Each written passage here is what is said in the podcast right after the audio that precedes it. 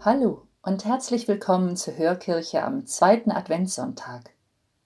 Ach, herrje, ja wirklich, es ist schon zweiter Advent.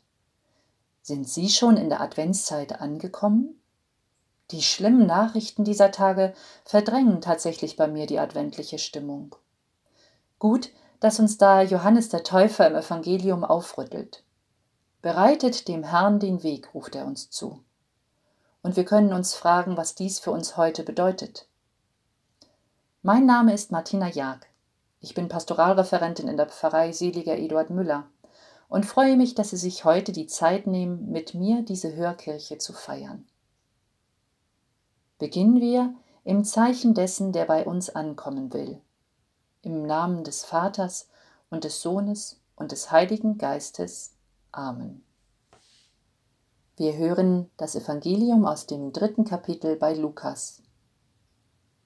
Es war im 15. Jahr der Regierung des Kaisers Tiberius.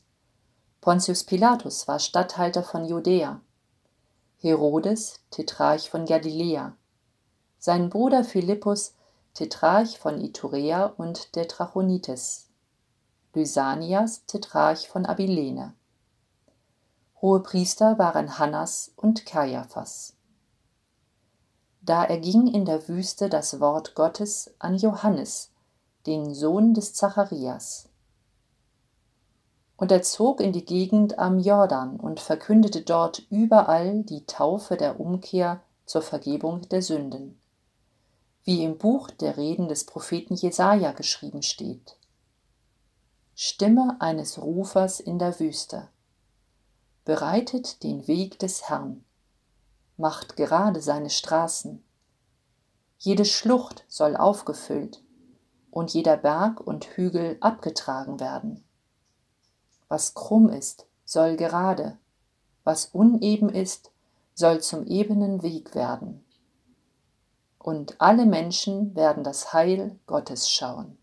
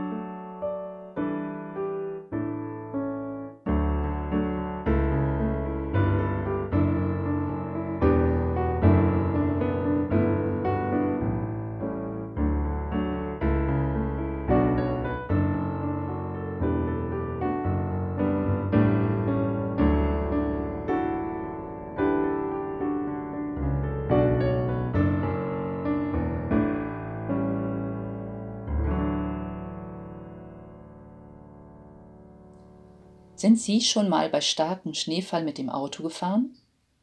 Womöglich noch bei Wind, sodass man Angst hat, in der nächsten Schneewehe stecken zu bleiben? Da gibt es nichts Besseres, als direkt hinter dem Schneeräumdienst herzufahren.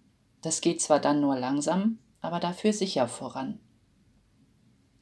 Im heutigen Evangelium geht es auch um einen Räumdienst, um das Freiräumen eines wichtigen Weges. Wir hören von Johannes dem Täufer. Er will in den Herzen der Menschen den Weg frei machen für Jesus Christus. Ich finde es erst einmal überraschend, wo er das tut. Er geht nicht zu den Menschen hin, zum Beispiel in die quirlige Hauptstadt Jerusalem. Dort sind die Menschen im Lärm des Alltags vor allem mit sich selbst beschäftigt. An jeder Straßenecke locken neue Eindrücke und Ablenkungen. Na, das kennen wir ja. In Neumünster, Bad Segeberg oder Kaltenkirchen sieht es wohl nicht so viel anders aus, gerade jetzt in der Vorweihnachtszeit. Stattdessen zieht Johannes an den Jordan in eine steinige Wüstengegend, etwa einen Tagesmarsch von Jerusalem entfernt. Wer etwas von ihm will, der muss schon hinkommen.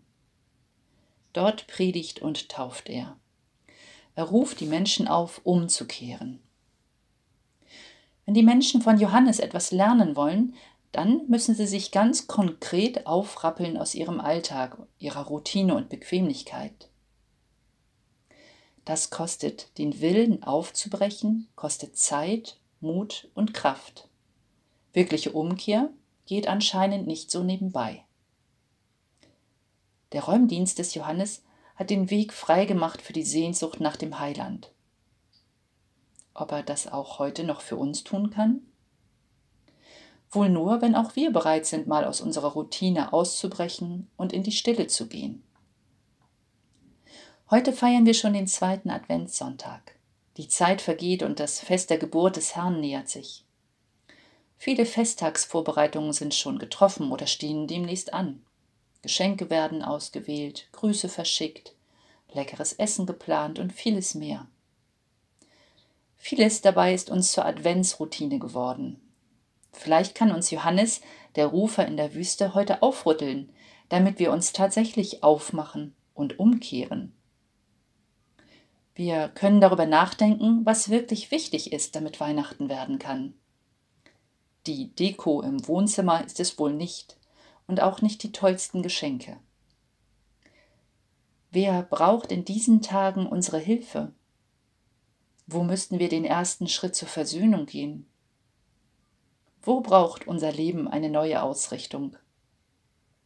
Wo könnten wir uns mehr Mühe geben, damit wir die Liebe, die Gott uns schenkt, an andere weitergeben? Der Dichter und Mystiker Angelus Silesius formulierte es im Jahr 1674 in einem Vers ganz drastisch. Und wäre Christus tausendmal in Bethlehem geboren, doch nicht in dir, du wärest ewiglich verloren. Jesus will nicht nur in der Krippe ankommen, sondern auch in unseren Herzen. Erst dann kann es wirklich richtig Weihnachten werden.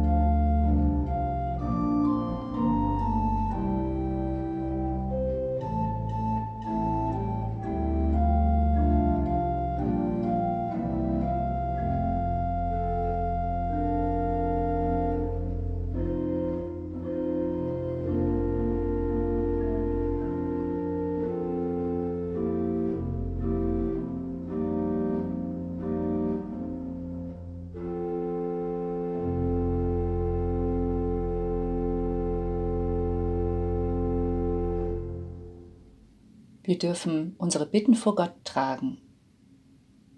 Voll Sehnsucht hoffen wir auf Frieden. Frieden in den Familien, zwischen Generationen, Nationalitäten und Völkern. Du Gott des Friedens, lass uns nicht müde werden in unserem Bemühen um eine friedliche Welt. Voll Sorge sehen wir, dass unsere Erde durch Klimawandel und Umweltverschmutzung bedroht ist. Du Schöpfergott, schenke den Politikern und Wirtschaftsbossen Mut zum Handeln. Voll Sorge schauen wir auf die Entwicklung der Pandemie. Du Gott, der für uns sorgt, hilf uns durch diese schwere Zeit hindurch. Voll Hoffnung vertrauen wir dir all jene an, die gestorben sind. Gott des Trostes, bleib uns nah in unserer Trauer. Jesus Christus ist in unsere Welt gekommen, um uns die frohe Botschaft der Erlösung zu bringen. Durch ihn danken wir dir, dem Vater, und bitten dich, lass uns dein Reich immer wieder neu erwarten und ersehnen, jetzt und bis in Ewigkeit. Amen.